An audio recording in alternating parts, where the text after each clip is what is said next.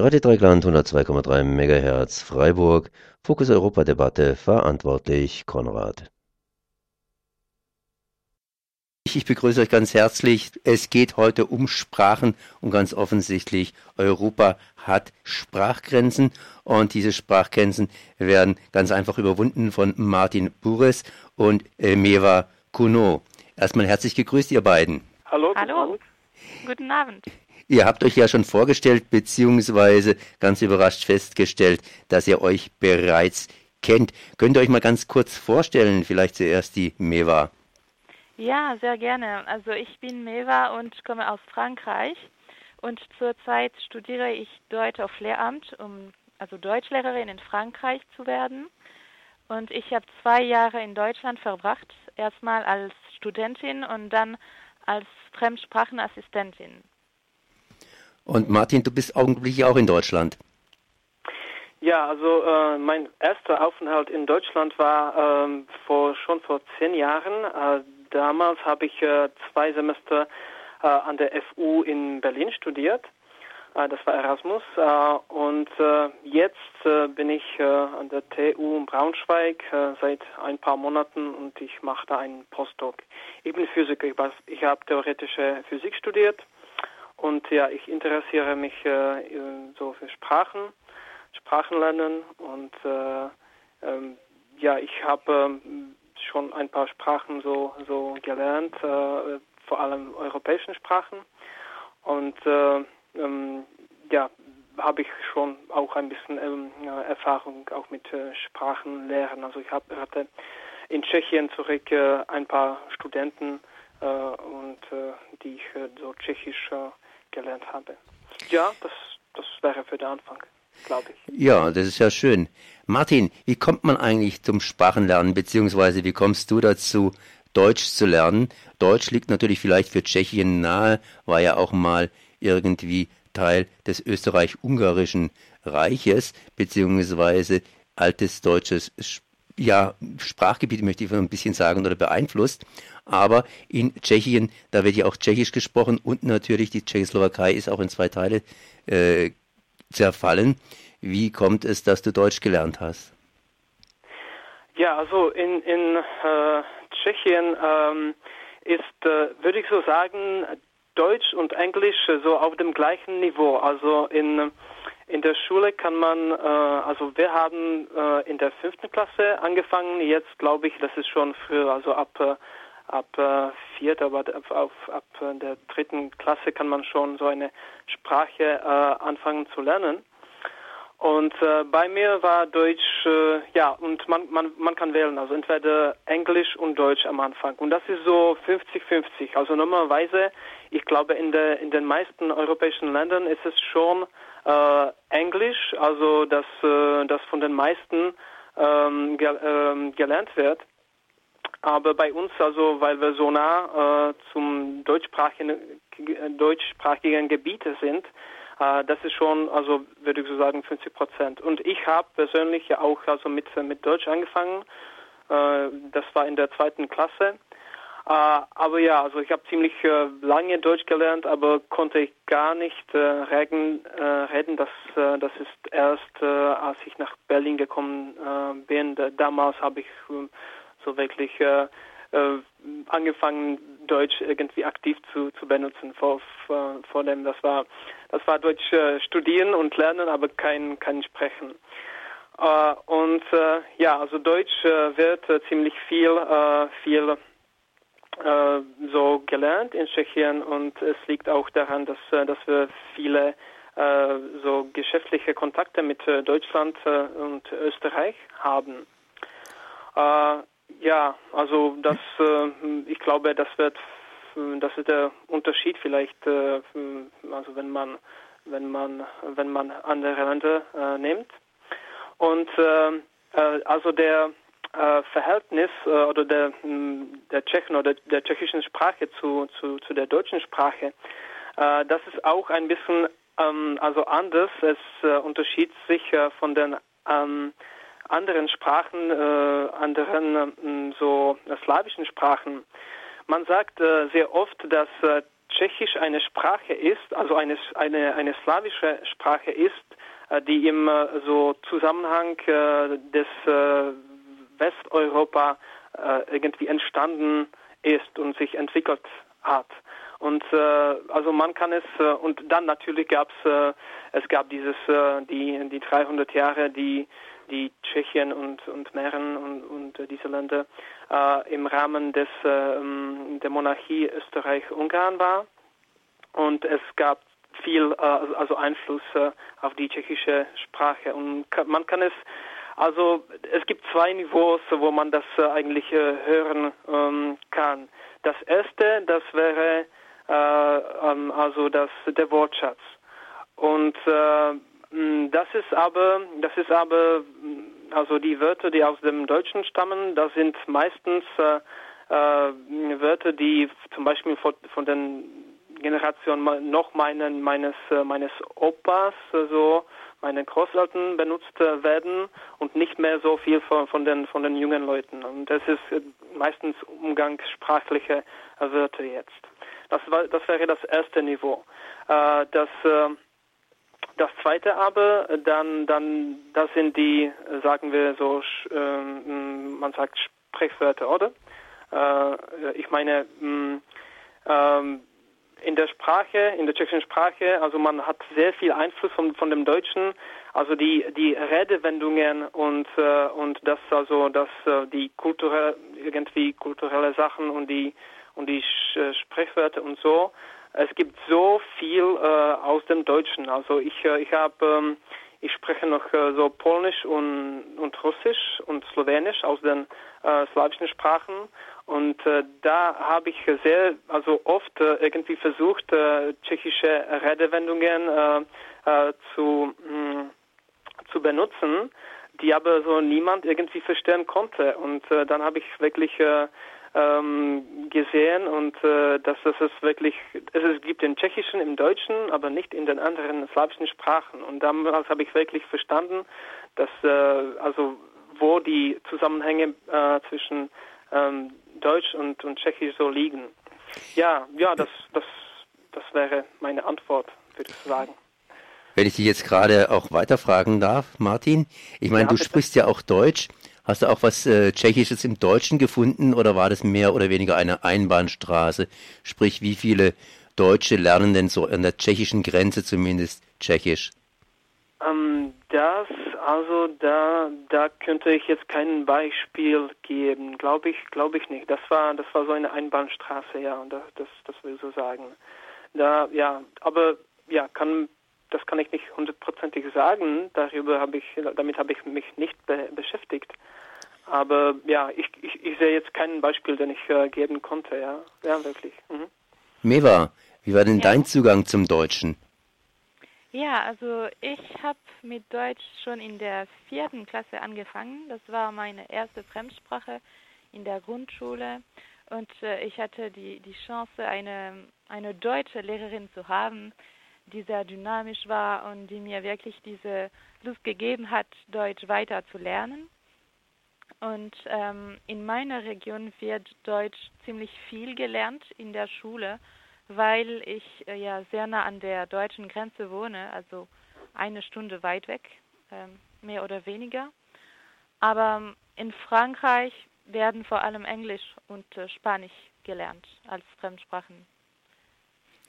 Als du nach ja. Deutschland gekommen bist, konntest du dann schon recht gut Deutsch? Bist du dann sehr gut reingekommen? Also ich konnte schon ziemlich gut Deutsch, aber ich, ich hatte mich bis jetzt nicht so viel getraut, Deutsch zu reden. Ich konnte mich schriftlich gut ausdrücken, fast ohne Problem, aber ich war noch sehr schüchtern ähm, mündlich. Und nach zwei Jahren fühle ich mich unglaublich mehr ähm, selbstbewusster und ja. Kannst du noch andere Sprachen? Ja, ich kann Englisch und äh, Italienisch noch dazu. Das ist natürlich toll. Jetzt habt ihr beide mehrere Sprachen gelernt. Wo wendet ihr denn solche Sprachen an? Das heißt, äh, mit welchen Sprachen bewegt ihr euch durch Europa? Vielleicht Mera zuerst. Ja, also natürlich äh, benutze ich vor allem Esperanto äh, in meinen Europareisen.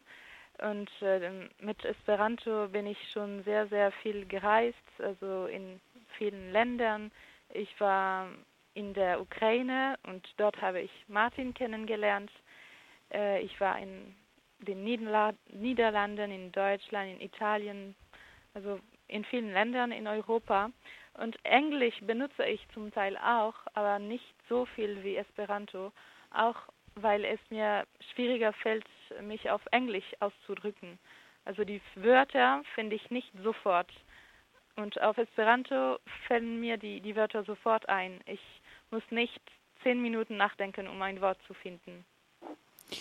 Ja, du hast Martin kennengelernt in der Ukraine. Das haben wir gerade vorhin festgestellt und auch festgestellt, dass ihr euch äh, ja gar nicht gewusst habt, dass ihr beide Deutsch beherrschen tut. Ja. Ja, das können wir eigentlich nicht. Und ich wollte sagen, ja, dass irgendwie Meva äh, ja vergessen hat, äh, Esperanto zu erwähnen, weil die die ist äh, die spricht perfekt Esperanto und äh, hat zwischen den Sprachen am Anfang zumindest am Anfang nicht gesehen äh, nicht äh, nicht gesagt. ja, ja, also es liegt auch daran, dass Esperanto meine zweite Muttersprache ist. Also, also ich ah. habe mhm, Esperanto mhm. nie wirklich gelernt, sondern mhm hat mir äh, das mein Papa beigebracht, als ich sehr jung war. Und ich vergesse das manchmal zu, zu sagen, weil mhm. es nicht eine Sprache ist, die ich gelernt habe. Wie kommt es, dass es deine zweite Muttersprache geworden ist, Esperanto, Meva? Also mein Papa hatte Esperanto ein paar Jahre vor, vor meinem Geburt gelernt, ähm, also durch Korrespondenzen vor allem. Und als ich geboren bin, hat er sich gedacht, okay, schön, ich habe eine Tochter und äh, ich könnte sie ausnutzen und äh, ihr eine Sprache beibringen. Also das wäre eine gute Erfahrung und ich, ich bin neugierig, ob das funktioniert, ob sie das später in ihrem Leben benutzt. Ja. Und das hat funktioniert. Wenn man jetzt als Kind in einer Sprache aufwächst wie Esperanto, das klingt ja für andere Leute zum Teil äh, irgendwo künstlich, beziehungsweise was kann man damit anfangen? Du hast es ja schon erwähnt, man kann damit reisen, aber als Kind hat man das nicht so richtig im Blick, sprich, äh, da wächst man einfach auf und da ist Esperanto eine Sprache und andere Leute schauen einem da unter Umständen komisch an, wenn man erwähnt, dass man auch ja. Esperanto spricht. Wie war das denn bei dir? Wurdest du auch komisch angeschaut oder hast du es irgendwie als komisch empfunden, Esperanto zu lernen?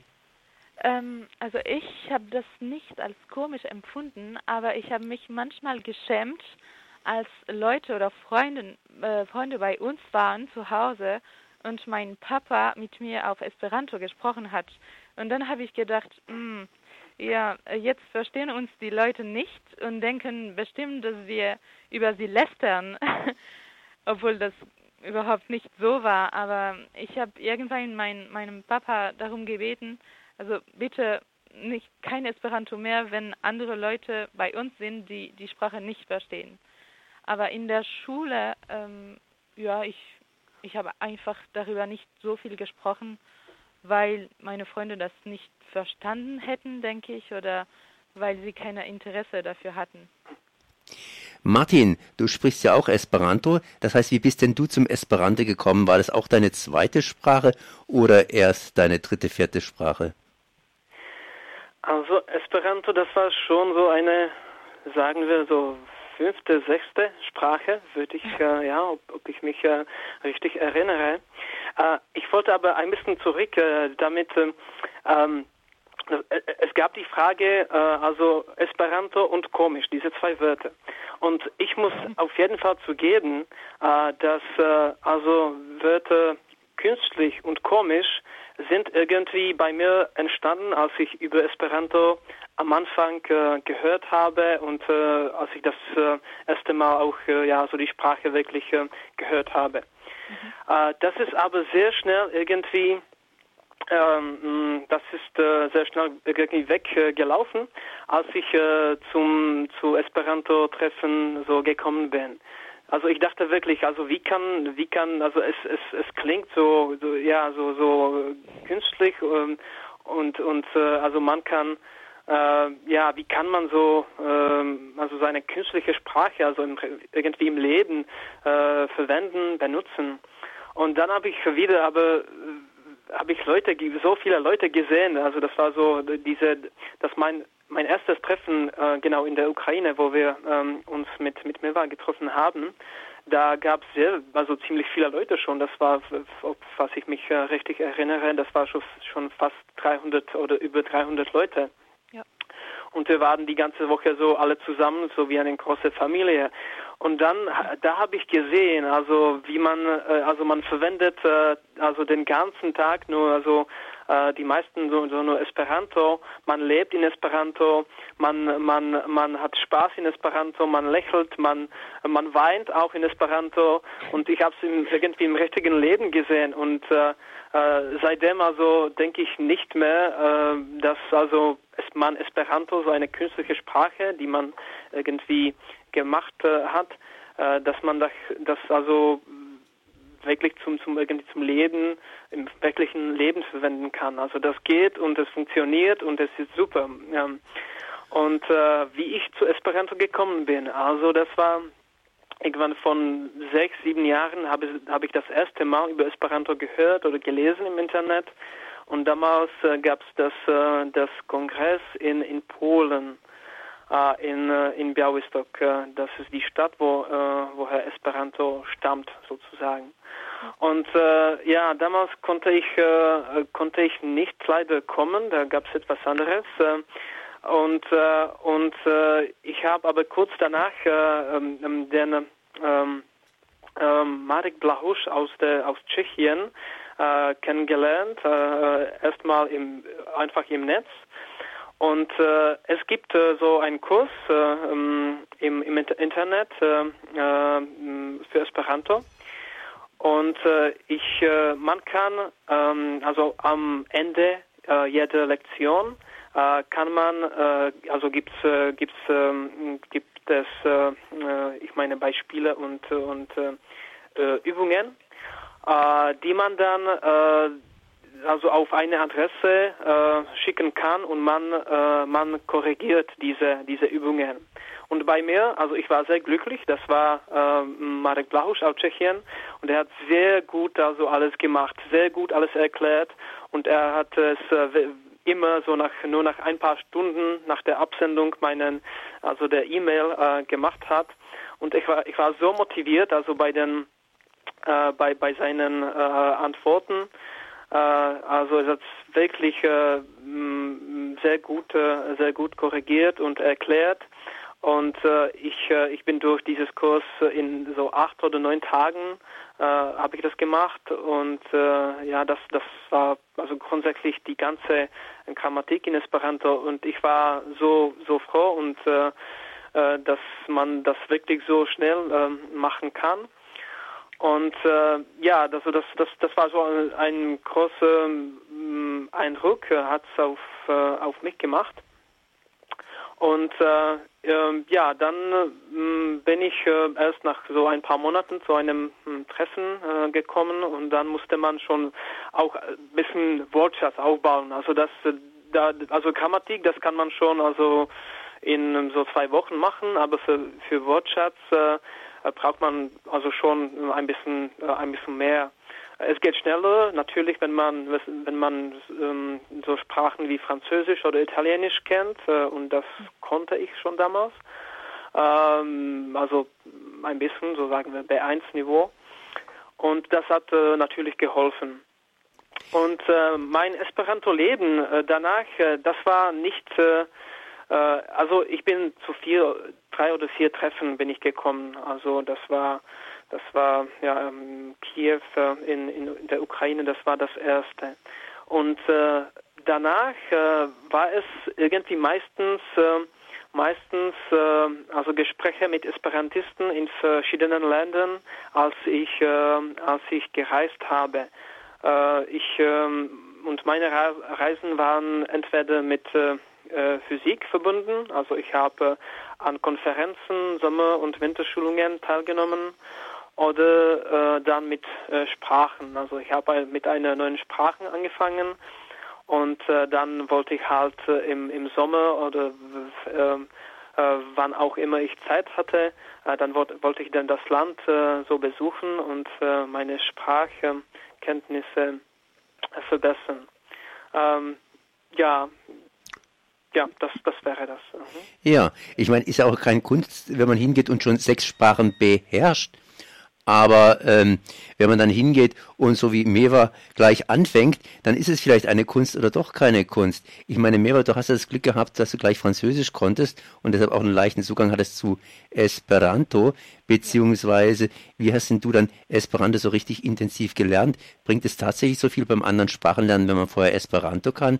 Und vor allen Dingen, ich stelle noch gleich noch eine Frage dazu, dann kannst du auch wieder ganz lange antworten. Ähm, du machst ja auch Deutsch praktisch, du willst ja Deutschlehrerin werden. Das heißt, auch hast auch ein besonderes Augenmerk auf Sprachenlernen bzw. Sprachenunterrichten.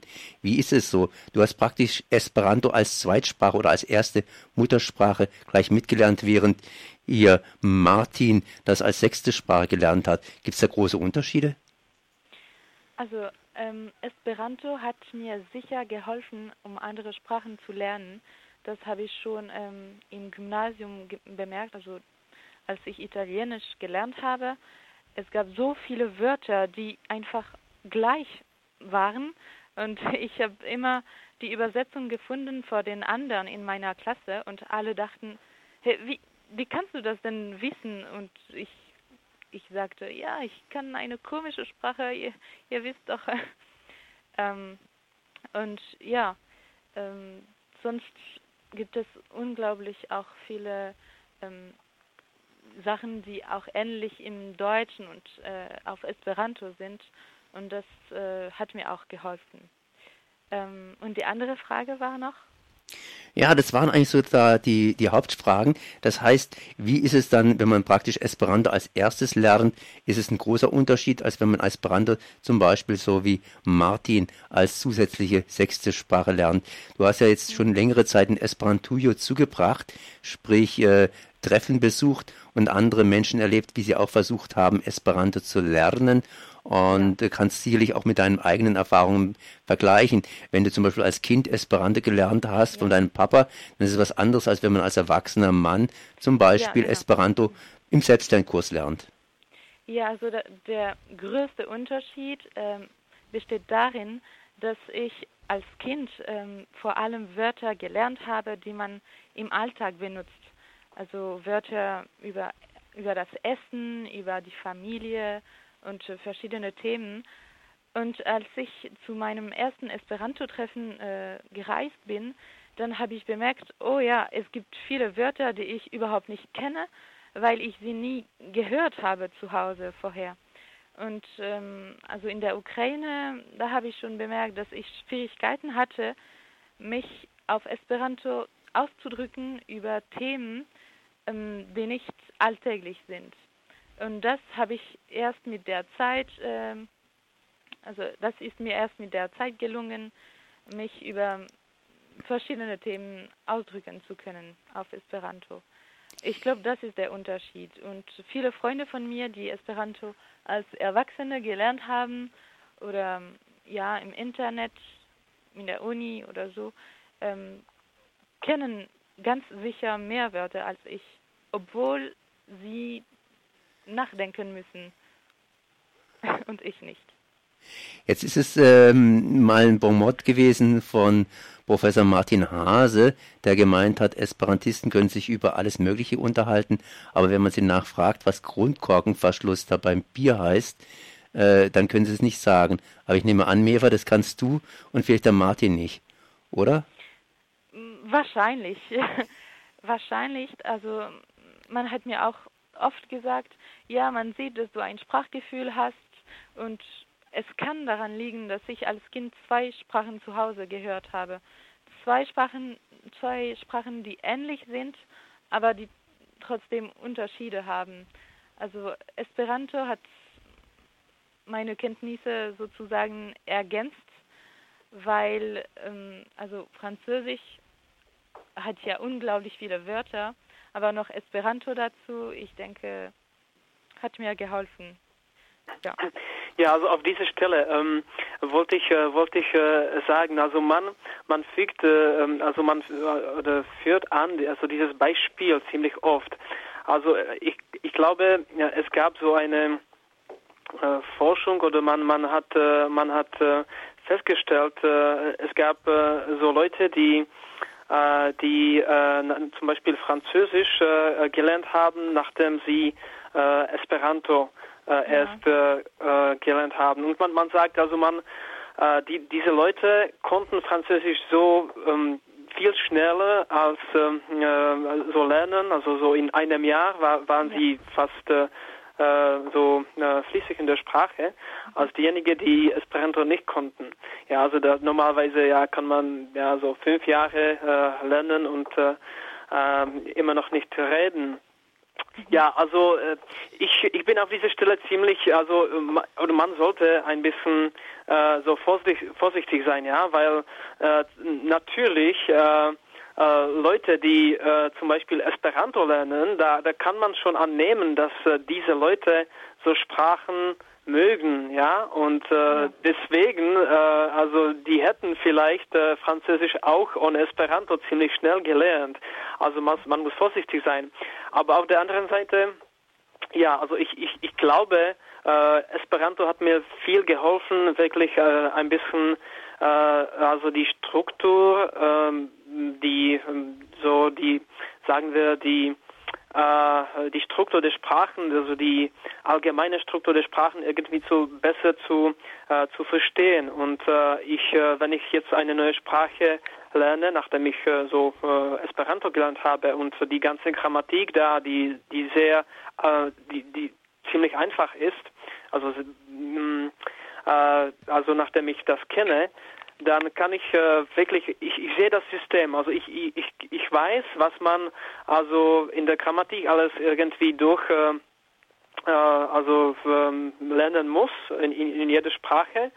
Und ich, ich, äh, ich äh, sehe auch also wo man anfangen muss, also wo, wo man ähm, wo man kommen ähm, muss. Und äh, ich glaube es war also Grammatik äh, äh, war viel einfacher für mich, äh, also in anderen Sprachen irgendwie dann zu, äh, zu zu ähm, begreifen, zu, ja. zu lernen, als ähm, würde ich Esperanto nicht kennen. Ja? Also das, äh, ich, äh, ich würde sagen, ja, das, das hat mir wirklich geholfen. Also auf, auf einem, auf einer einfachen Sprache so äh, wirklich äh, die, die, mhm. äh, die Grammatik äh, zu äh, durchzugehen und dann ja, und natürlich dann, man sagt ja, jede, jede andere Sprache geht äh, besser. Äh, also fünfte Sprache äh, kann man sehr, äh, also viel schneller als, als die zweite Sprache lernen. Das, das glaube ich, ist auch der Fall, ja. Und, und bei dir war es, wie gesagt, die sechste Sprache praktisch. Esperanto war ja also irgendwann, irgendwann die, die, die sechste oder siebte Sprache, ja. Also das war schon 2010, obwohl, ja, vielleicht, ja, ja, also Maximum, ja, so ja. sieben, sieben, acht Maximum, ja, sowas. Jetzt bist du in Hamburg an der Uni und äh, machst ein Nachstudium praktisch. Welche Sprachen verwendest du da an der Universität vor allen Dingen? Was ist da gefragt an der Universität? Was wird da gesprochen? Also ich, äh, ich versuche natürlich äh, Deutsch ähm, äh, zu reden, also wann immer es, äh, es geht. Aber mh, mm, ja, also wenn ich jetzt, äh, also ich, ich konnte Deutsch äh, vor den zehn Jahren, als ich in Berlin studiert habe.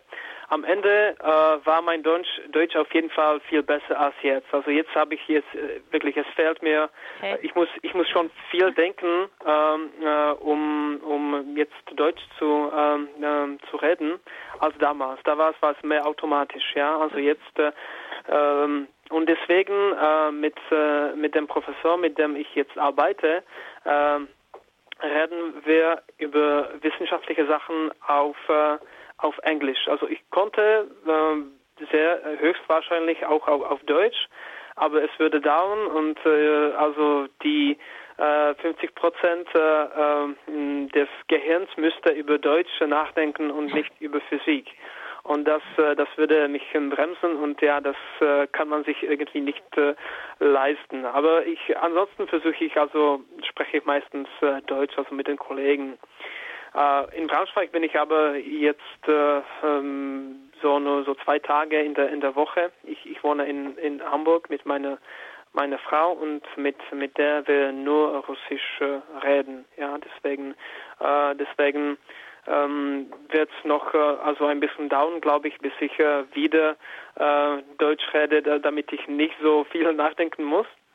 Und, und äh, ja, also diese drei Sprachen benutze ich jetzt in, mm, in Deutschland, also meistens, ja, das, das wäre äh, Englisch, Englisch und Deutsch an der Uni und äh, Russisch äh, zu Hause. Ja. Meva, wie sieht es denn bei dir aus? Du bist ja inzwischen wieder nach Frankreich zurückgekehrt ja. und äh, bist nah an der deutschen Grenze. Und äh, machst dort deine Ausbildung weiter. Äh, wird bei euch noch Deutsch gesprochen oder in welcher Sprache unterhältst denn du dich? Ja, es kommt darauf an. Also einige Lehrer, wir haben viel Glück, weil viele von unseren Lehrern deutschsprachig sind, also sogar in Deutschland geboren sind. Aber ich finde, es ist schade, weil in den meisten Unterrichten Französisch gesprochen wird und auch auf Französisch geschrieben wird. Und es ist sehr schade, finde ich. Aber nicht bei allen. Aber Martin, ich wollte noch sagen, äh, dein Deutsch ist beeindruckend und äh, du kannst sehr, sehr lange reden, was bei mir nicht der Fall ist, auch wenn ich, auch weil ich abends müde bin und mir Mühe geben muss, um schöne Sätze auf Deutsch zu bilden. Aber du musst dir keine Sorgen machen, weil dein Deutsch wirklich äh, hervorragend ist, finde ich. Danke, danke. Also ich stimme nicht zu, aber danke schön, ja. Und äh, Ja, also bei, bei dir hört man ja, dass, äh, dass wirklich, äh, dass du äh, so einige Zeit in Deutschland gele hm, gelebt hast und äh, ja, äh, also dein Deutsch gefällt mir äh, viel, viel besser als mein. okay, okay ja, genug mit Komplimente. Ja, zum ja. Thema. Wenn ich noch weitermachen darf mit Meva, Frankreich hat natürlich die französische Sprache als Nationalsprache. Es gibt allerdings auch einige Regionalsprachen in Frankreich. Ja. Wie ist denn da das Verhältnis in Frankreich selber zu Baskisch zum Beispiel oder zum Elsässer-Ditsch oder beispielsweise ja zu Okzidental und so weiter? Also in manchen Regionen, wie bei mir zum Beispiel in der Franche-Comté, werden Regionalsprachen kaum verwendet. Und zwar, also ja sehr, sehr wenig verwendet. In der Elsass schon ein bisschen mehr, äh, aber vor allem von alten äh, Personen, äh, die also diese Sprachen als Muttersprache hatten wahrscheinlich. Ähm, also im Basken, sagt man Baskenland? Ja. Ja, im Baskenland äh, wird Baskisch noch viel gesprochen. Also soweit ich weiß, ich war noch nie dort, aber äh, wird noch viel gesprochen. Und in der Bretagne, also im, ähm, im Westen, wird, wird Bretonisch auch ein bisschen gesprochen, aber auch so in der, so wie in der Elsass äh, von alten Leuten.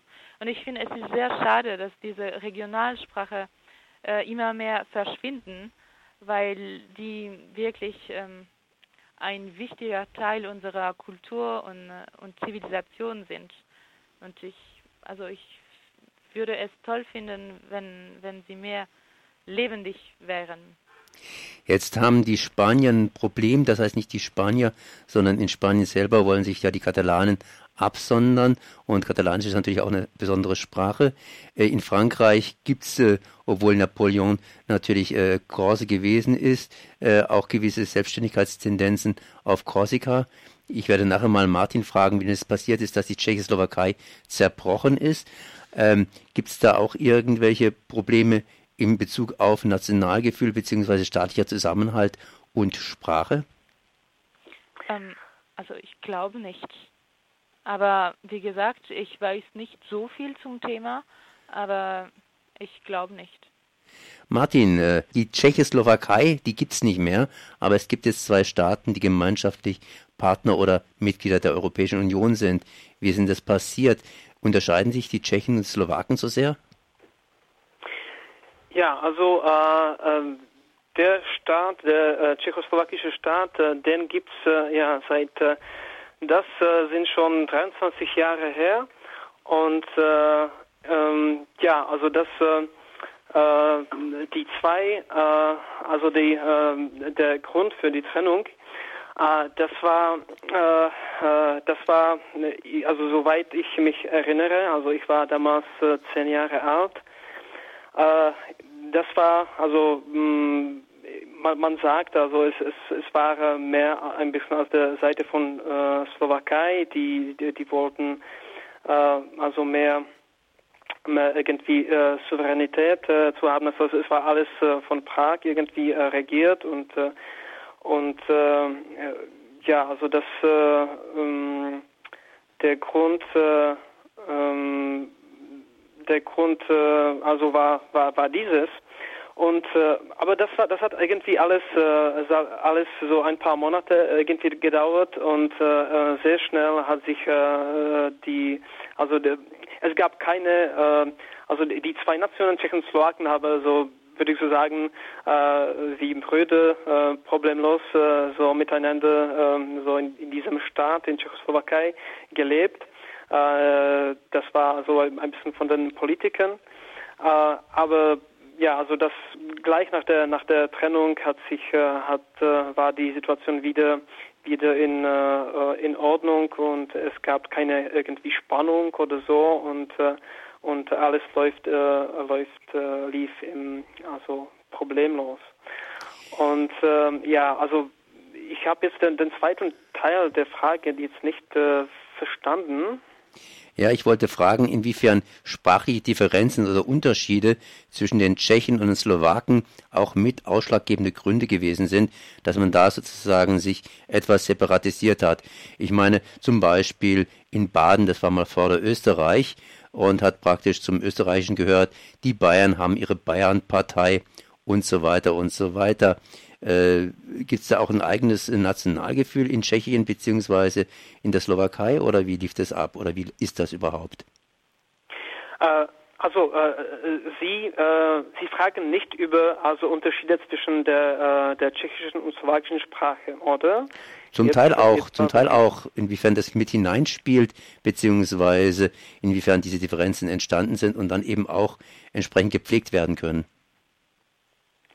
Ähm, ja, also ja, erstmal, also was die Unterschiede zwischen der, der Sprachen betrifft, äh, das ist so eine äh, interessante Frage in dem Sinne, äh, dass ich würde sagen, ich würde sagen, dass äh, also ziemlich viele Leute äh, sagen etwas, was äh, äh, was der Wahrheit nicht so ähm, äh, entspricht. Also man sagt, äh, dass äh, Tschechisch und Slowakisch äh, sehr äh, so nahe Sprachen sind äh, äh, das äh, Problem liegt aber daran, dass dass ähm, also in dem in dem ähm, so in der Tschechoslowakei man hat also die Sprache der anderen also ziemlich oft gehört und und also im Fernsehen und äh, es gibt äh, also viele Slowaken, die in Tschechien leben, viele Tschechen, äh, es gibt auch Tschechen, die in, in der Slowakei leben, also es äh, man hat die Sprache gehört und äh, und äh, also im, Fernsehen, dass äh, dass äh, es gab viel so äh,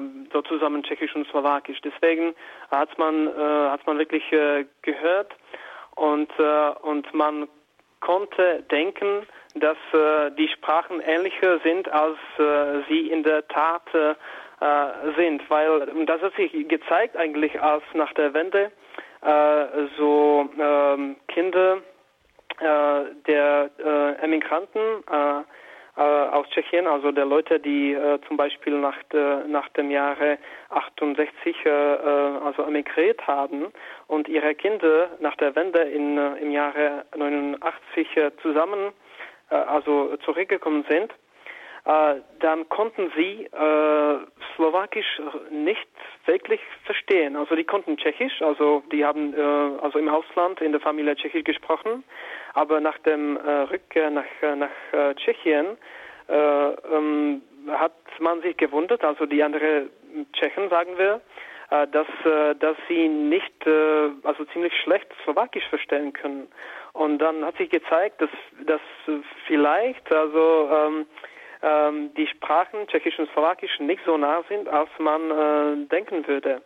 Ja, also das, das es lag wirklich daran, dass man äh, die die die Sprache Slowakisch äh, wirklich ähm, gehört hat, äh, benutzt hat und nicht daran, äh, dass äh, also man konnte sich verstehen, nicht äh, nicht deswegen, dass die Sprachen wirklich zu, so nah sind, äh, ähm, aber dass äh, man also mm, sie wirklich äh, gelernt hab, äh, hat in, im Fernsehen und im, im gemeinsamen Leben der Tschechen und Slowaken. Ja, also das, das wäre die Antwort auf, auf diese Frage der, äh, wie, wie, wie nah äh, die, die Sprachen sind. Und äh, äh, ja, also ich habe wirklich, also die, die ähm, ich habe nicht so richtig verstanden äh, den äh, zwei, also der äh, zweiten Teil der der, äh, der Frage. Ja, ich wollte im Grunde genommen nur wissen, inwiefern Sprache zum Beispiel auch dazu beiträgt, dass ein Nationalgefühl entsteht, das sich dann eben absondern lässt. Ja, ja also jetzt, jetzt, ja, also jetzt habe ich schon schon ähm, besser verstanden. Also es, es lag wirklich nach der, äh, also die die Qualität der, der also war nicht der, der, der Ton nicht so gut.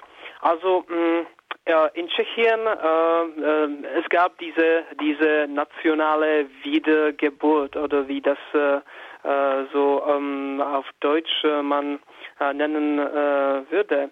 Und äh, das, das war, sagen wir, die erste Hälfte äh, ähm, des äh, 19. Jahrhunderts. Und das war also damals ähm, die tschechische Sprache, also war fast, äh, also man hat äh, Tschechisch äh, fast nur so im Lande ge gesprochen. Äh, ähm, also am Ende hm, des äh, 18. Jahrhunderts und äh, in der Städten und äh, und so das war meistens Deutsch ja also das äh, äh, die tschechischen Länder waren so germanisiert und äh, und man hat äh, meistens so Deutsch geredet und äh, und äh, ja, Tschechisch, äh, also man, man sagte äh, noch äh, noch so 50 Jahre und äh, Tschechisch würde äh, wird nicht mehr existieren. Und äh, dann gab es diese äh, ja diese äh, Wiedergeburt und viele Schriftsteller und äh, äh, mm, und ähm, äh, also haben äh, haben viel äh, ähm, äh, das, dafür gemacht, um um die ähm, äh, tschechische Sprache wieder irgendwie zu äh, ähm, also zu ich, es zu Wiedergeburt äh, zu zu führen. Uh, und uh, ja, man hat, uh, man hat, ähm, es gab Schriftsteller, die die die Märchen also im Lande gesammelt haben und auf, auf, auf diese Weise und man musste auch den Wortschatz ähm, ähm, wieder so aufbauen. Man hatte viele neue Wörter, die sehr komisch klangen. Also man man hatte man hatte neue Wörter irgendwie erfunden und und äh, ja, die, die, äh, die Sprache benötigte so, äh, so, mh, mm, damit man sich, äh, ähm, damit, äh, ja, so es irgendwie wieder herzustellen, ja. Und äh, ja, also das, das war, sagen wir, das 19. Jahrhundert. Danach, also ähm, was irgendwie äh, Nationalgefühle und, und so, äh, dann würde ich sagen, also gab es nichts, äh, äh, nichts äh, weiteres, also im 20. Jahrhundert oder oder oder neulich, äh, das würde ich nicht sagen. Also dann natürlich äh, gibt's diese, gibt's äh, wie in jeder Sprache gibt's Probleme mit mit dem Einfluss der englischen Sprache, so meistens in im so Wortschatz, was technische Sachen betrifft. Ja und da ja da gibt's da gab's natürlich in den letzten so 20, 30 äh, Jahren da darüber wurde viel geredet. Äh, also in, äh, ja, in Medien, in, man hat viele Bücher darüber äh, geschrieben, aber das ist schon eine andere Frage, ja. Jetzt bist du selber in Hamburg, das heißt, du reist auch und äh, wanderst, arbeitest in Europa, mal in diesem Land, mal in jenem Land, bist auch nicht mehr auf dem Markt, sprich verheiratet. Zu Hause redest du Russisch. Äh, wie bist denn du an eine Russin gekommen, um mal indiskret zu fragen? Ja, also das, äh, das war, als ich, äh, ja, ich habe damals äh, Russisch äh, angefangen zu, zu lernen, äh, vor irgendwann acht Jahren und nach, ich habe, also Russisch war für mich schon sehr irgendwie ähm, schwierig. Das, ähm, ich habe vorher Polnisch gelernt und äh, und äh, das ging, ähm, ja, vielleicht liegt es an der, ähm, dass äh, das Polnische äh, wirklich näher zu, zum, zu der tschechischen Sprache ist. Es liegt wahrscheinlich daran. Aber irgendwie, irgendwie hatte ich mit, mit dem Russischen so viel mehr Arbeit. Und es war mh, nach einem Jahr, dass ich eine Chance äh, hatte, nach äh, Russland zu fahren. Da gab es so ein, ein Treffen von so meistens äh, Studenten. Äh, und äh, ähm, ja, da bin ich äh, zu, zu diesem Treffen gekommen und dort habe ich meine künftige dann Frau getroffen. Ja, so war es. So ist das passiert. Meva, du scheinst noch frei zu sein oder bist du auch schon in festen Händen? in festen Händen. Und äh, bei mir ist es auch eine interessante Geschichte, die mit Esperanto zu tun hat. Ähm, vor drei Jahren, also 2013, äh, war ich auf einem Esperanto-Treffen in Italien, in ähm, Ostuni, eine sehr schöne Stadt. und äh, dort habe ich meinen heutigen Freund getroffen. Und der ist Italiener und damals konnte er mh, hm, ziemlich gut, also ein bisschen Esperanto. Und dann haben wir also während mehreren Monaten nur auf Esperanto ähm, geredet im Internet und er hat sich unglaublich ähm, viel verbessert. Und ja, jetzt kann er die Sprache auch fließend. Also er hat mich auch ausgebeutet, um Esperanto zu lernen. Und ja, das ist auch eine schöne äh, Sprachen- und Liebesgeschichte. Das eigentlich ähm, ähm, ich wollte noch, ähm, also wir sind zurück bei Esperanto. Ähm, ich äh, ich äh, habe schon ein paar so Ehepaare getroffen, äh, ja. die äh, zu, Hause, zu Hause also mh, Esperanto sprechen, sind einfach, mhm. Äh, haben sich auf einem Esperanto-Treffen ähm, so kennengelernt und äh, also sprechen miteinander Esperanto, also kommen aus verschiedenen Ländern.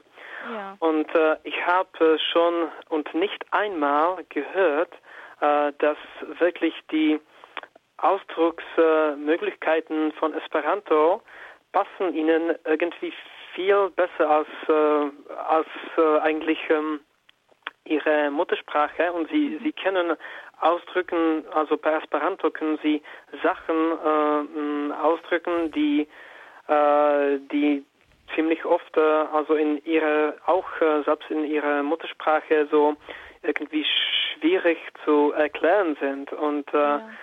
Und äh, ja das ist mir also hat mir sehr gefallen so. Und ähm, ich habe äh, das war so ein, ein Impuls äh, mit Esperanto äh, weiter äh, weiterzumachen weiter zu lernen und äh, ja das das fand ich sehr schön. Ja, das kann ich mir vorstellen, indem man ja auf Esperanto Wörter bilden kann. Also so wie ungefähr auf Deutsch, aber auf Deutsch ja existieren die Wörter, die man schon gebildet hat äh, mit mehreren äh, Präpositionen und so. Aber auf Esperanto kann man die einfach ja äh, erfinden. Babysprache, da wird irgendein Wort erfunden und äh, die anderen müssen raten, was es heißt. Also mit erfinden meine ich, dass man Wörter bilden kann mit äh, Präpositionen und äh, verschiedenen Wurzeln. Und das ist immer verständlich. Äh, ja, also, also wenn, wenn die anderen diese Wurzeln kennen oder die Wörter kennen, die man ähm, benutzt, um neue Wörter zu bilden, kann man ja alles verstehen. Ja, also das, das, das wirklich, ja, das ist äh, eine der Hauptsachen in Esperanto. Also es gibt, äh, äh ja, also es bei bei ähm, bei Wörtern äh, bilden, ähm, äh, ist gemeint, dass es, es gibt Regeln in Esperanto äh, und so sagen wir keine Ausnahmen. Also wenn man die Regel richtig benutzt, um ein neues oder ein neues Wort, um einfach ein Wort zu bilden, dann ist es alles in Ordnung und selbst wenn man also der andere Esperantist das Wort nie äh, gehört hat und ja. kennt ihn nicht, hat es nicht gel äh, gelernt, dann kann es ähm, der Esperantist ganz äh, verstehen, weil äh, also er kennt äh, die Regel und äh, also auf diese äh, also er, er kennt also was die Vorsilbe oder die Nachsilbe genau. und äh, also ähm, meint ähm, bedeutet und äh, auf diese Weise kann man dieses, dieses neues Wort, das man nie gehört habe, so verstehen. Und das ist so, so, so schön auf, auf Esperanto. Also in anderen Sprachen äh, kann man so, ja, da gibt es auch Regeln. Man kann es verwenden, also um vielleicht ein, ein neues Wort äh, ähm, so auszudenken, aber man kann nie sicher sein, ob es funktioniert, ob es existiert oder nicht, ob, ob man es auf diese Weise benutzt oder nicht in Esperanto, aber ja schon. Und das ist, das ist, das finde ich auch schön, ja. ja. Habt ihr da irgendein treffendes Beispiel parat? Ja, das, äh, ich war gerade beim Überlegen. ähm, Beispiel dafür. Ja, das ist immer schwierig. Also Beispiele. ja, das, das ist so, so, mm, sehr oft so, es kommt so spontan, ja. Also man red, redet über etwas und äh, genau. und äh, ja, das, das sind auch äh, sehr schöne, sehr schöne Momente. Also äh, also beim Esperanto reden, wenn man redet mit jemandem und dann dann kommt einfach so eine Idee, äh, neue Idee, wie äh, man etwas äh, so ausdrücken könnte. Und äh, das sind äh, sehr schöne und äh, manchmal komische Situationen, also wirklich äh, neue Wörter, die, äh, ähm, die man so in diesem Zusammenhang vielleicht nie benutzt hat, äh, aber also passen sehr gut äh, dazu und äh, und ja, also das äh, ich glaube, ja, Esperantissen, das sind, das sind äh, sehr oft äh, natürlich Leute, die Sprachen äh, so mögen und äh, ja und es macht Spaß irgendwie äh, irgendwie dieses Prozess äh, zu machen, also neue Wörter erfinden. Also ich äh, hätte vielleicht doch ein Beispiel dafür. Mhm. Äh, wenn man das Wort Lampe auf Esperanto nicht kennt, das Wort Lampe auf Esperanto heißt Lampo, also fast das gleiche wie auf Deutsch. Aber dann könnte man auch sagen Lumo farigilo. Weil ja. Lumo Licht heißt und dann Fari machen und Igi auch irgendwie machen und ILO ist äh, ein, ein, ähm, Zeug, ja, also etwas, was Licht macht, ja, ja. genau, ja. Und also man, das würde man verstehen, ja. genau. ja, also wenn man das, also vielleicht, man, man, man, vielleicht gibt es ein äh, also Wort äh, für, für, für, also Lampe. Äh, wenn man das aber nicht kennt, äh, ja, also kennt nicht äh, vielleicht ja Deutsch äh, aus oder ich weiß nicht, also ist es wahrscheinlich aus dem Deutschen, ja, also dieses Wort. Oder auch äh, aus dem Französischen. Äh, ja, mhm. und äh, und ja, man kann äh, eigentlich äh, ja, man man kennt aber die die die Wörter, also Licht und äh, und dann diese diese Nachsilbe, ähm, äh, die die also ein ein Ding also bedeutet. Ja. Und dann kann das äh, man irgendwie äh, so umgehen, ja, also dieses mhm. Problem, dass man das, das Wort nicht kennt. Und das, das hilft äh, sehr und macht Spaß auch, ja. Ja. Euch beiden macht zumindest Sprache sehr, sehr viel Spaß.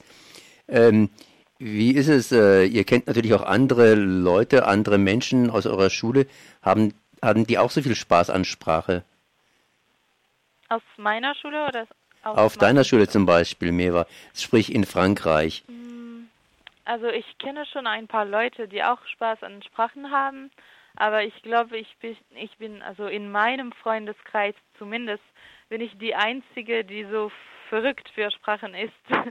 Und also ich, ich muss immer an Sprachen denken oder wenn ich ein Wort sehe, das ich noch nicht kenne, denke ich, oh ja, das sieht wie, äh, wie Deutsch aus, das sieht wie Englisch aus und meine Freunde denken, Du bist verrückt.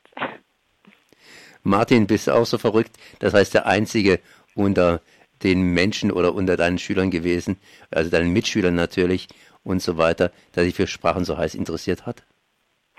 Ja, also ich würde sagen, ich bin auch verrückt, ja, also zumindest in diesem, diesem Sinne, dass, dass, dass ich das oft äh, höre ähm, von, von den Leuten. Also äh, ja, was äh, meine Schule oder äh, so betrifft, dann äh, ich kenne so, ich kann jetzt nicht, äh, ich kenne jetzt niemanden, der, der äh, so eine Leidenschaft. Leidenschaft, genau, danke Sprachen so hätte. Aber ja, also ich bin Esperantist und also in meinem Freundenkreis gibt es sehr viele Leute, also die äh, die so vier, fünf, sechs Sprachen und mehr kennen. Also äh, das äh, ja und zwischen Esperantisten da da gibt es sehr viele Leute, die die mhm. mehr Sprachen kennen. Also es, es ist kein, es ist nichts, äh, nichts äh, für mich, dass ich das, äh, das irgendwie selten äh, ähm, vorkommen würde. Und äh, ja, also in äh, und äh, ja, dann zum Beispiel in, in Deutschland, in Berlin, gibt es äh, jetzt äh, schon das dritte Jahr, glaube ich. Äh, es gibt ein Treffen. Ähm, äh, es heißt, ähm, ich Polyglot glaube, Gathering. Poly Polyglot Gathering, genau. Ja. Es ist in Mai oder Juni, ähm, ja, also Anfang Sommer. Und ja, da kann man Leute treffen, äh, die würde ich sagen, also fünf, äh, sechs Sprachen, das wäre das Minimum, das, das äh, man treffen würde. Also die Leute, die dort dorthin kommen. Und äh, also zehn oder 15, das, das, das wäre keine keine Ausnahme. Aber, Aber ja, jetzt, jetzt, müsste man definieren irgendwie, was, äh, was bedeutet, also eine Sprache zu, zu reden. Man sollte das natürlich irgendwie äh, ähm, definieren. Aber ja, das, das wäre eine andere Frage. Europa zumindest hat viele Sprachen, viele Amtssprachen. Die Europäische Union bemüht sich darum, viele Sprachen zu benutzen bzw. zu fördern. Was müsste man jetzt tun, um die Sprachvielfalt in Europa zu erhalten bzw. ja die Vielsprachigkeit in Europa stärker zu fördern? Vielleicht zuerst an Meva die Frage. Ja, also ich denke, erstmal sollte man nicht so viel Englisch benutzen. Also ich habe nichts äh, gegen Englisch. Ich, ich bin einverstanden, das ist nützlich, das braucht man. Aber Mensch, es gibt einfach Englisch überall, auch an meiner Uni oder als ich in Deutschland war, dann die, die Leute benutzen so viele englische Wörter, dass man dann die eigene Sprache vergisst, finde ich. Und äh, ja, also ich war auch äh, am Dienstag bei einem Theaterstück und äh, es war auf Deutsch mit Untertiteln, aber als sie auf Englisch gesprochen haben, dann haben sie das nicht übersetzt, weil sie dachten, alle können Englisch, aber im Publikum konnten nicht alle Englisch. Und ich vermute, dass viele Leute gern auch englische Untertitel gehabt hätten. Martin, wie sieht es denn bei dir aus? Du kannst auf jeden Fall auch viele Sprachen und bist begeistert, aber nicht alle sind begeistert. Was muss die Europäische Union tun, um die Sprachbegeisterung in Europa zu wecken und ja, nach oben zu treiben? Ja, also wir, wir Esperantisten mögen darüber sprechen und, äh, und eine Lösung äh, äh, zum Beispiel also im, in der Form äh, von Esperanto anbieten. Äh, aber ich würde so äh, ähm, davon anfangen. Also ich, wenn man, ähm, also Englisch, man, man sagt jetzt, ja, Englisch ist zu einer internationalen Sprache geworden in der Welt. Ich, ich glaube aber, das ist nicht der Fall. Also es hängt jetzt wieder davon an, äh, davon ab, äh, wie man das also eine internationale Sprache so definiert. Äh, das Problem ist nämlich, äh, dass also Englisch ist auf jeden Fall eine gar nicht eine einfache Sprache, ja. Nein. Das, äh, das ist so die erste Sache. Also mh, hier würde Esperanto auf jeden Fall irgendwie gewinnen. Mhm.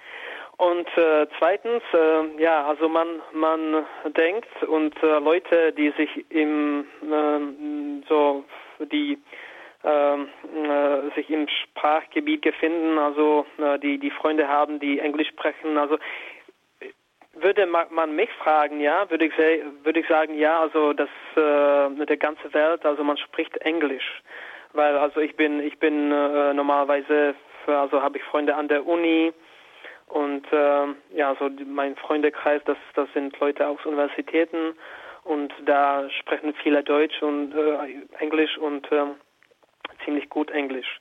Wenn man aber ja also ins Lande kommt und äh, und äh, und in äh, Länder äh, wo äh, irgendwie Englisch äh, Englisch lernen nicht so gefordert äh, gefördert äh, wird, dann sieht man sehr schnell, also das ist das, das ist ziemlich, äh, das ist nicht einfach äh, ist, äh, nur mit Englisch irgendwie ähm, ja durchzu durchzukommen, sehr viel mit mit Sprachen verbunden. Und äh, ich war jetzt gewöhnt, äh, die letzten, sagen wir, zehn Jahre äh, ins in die Länder reisen, denen Sprache ich schon ein bisschen zumindest konnte.